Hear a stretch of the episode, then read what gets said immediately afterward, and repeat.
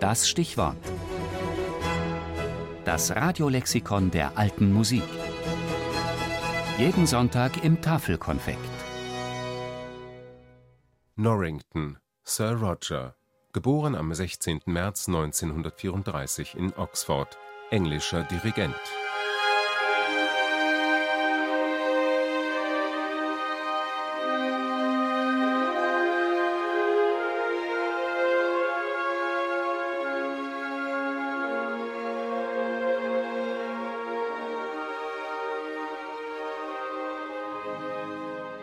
Es ist eine ästhetische Frage.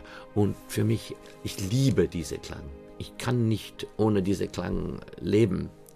Und nicht nur, weil es so transparent ist. Man kann so viel hören in Musik. Man kann Bracciolinie folgen, ein Corangle folgen, ein Horn folgen. Weil alles ist so klar.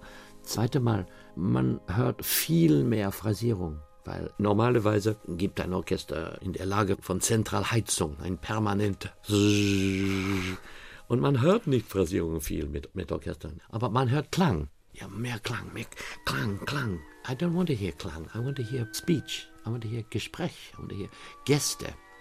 Es ist viel leichter ohne Vibrato. Sein Ideal, das Streicherspiel ohne Vibrato. Schlank, transparent, facettenreich. Der herkömmliche Orchesterklang sei erst in den 1920er Jahren entstanden. Das starke Fingervibrato sei aus der Kaffeehausmusik ins Symphonieorchester gelangt. Deshalb für die Interpretation bis hin zur Musik von Brahms und gar Mahler anachronistisch. Und selbst noch Strawinski und Schönberg beklagten seinen übermäßigen Gebrauch.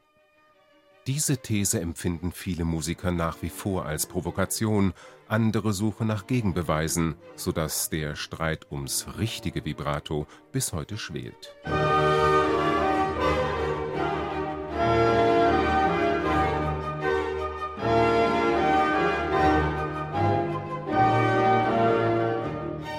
Dem Studium in Cambridge und London gründet Roger Norrington 1962 den Schütz Choir – 1978 dann die London Classical Players, mit denen er erstmals sein revolutionäres Klangideal verwirklicht.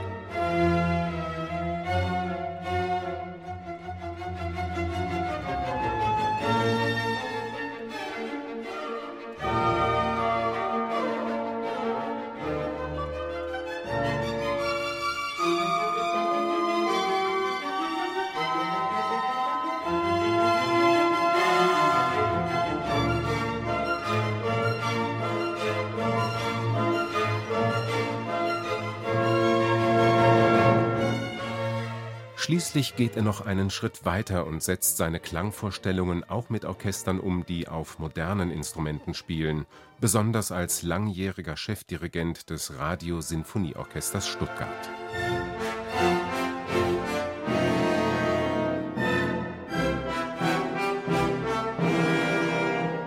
Mit dem vibratolosen Spiel hat Roger Norrington Geschichte geschrieben und Kontroversen ausgelöst ein eigensinniger Kopf und großer Dirigent.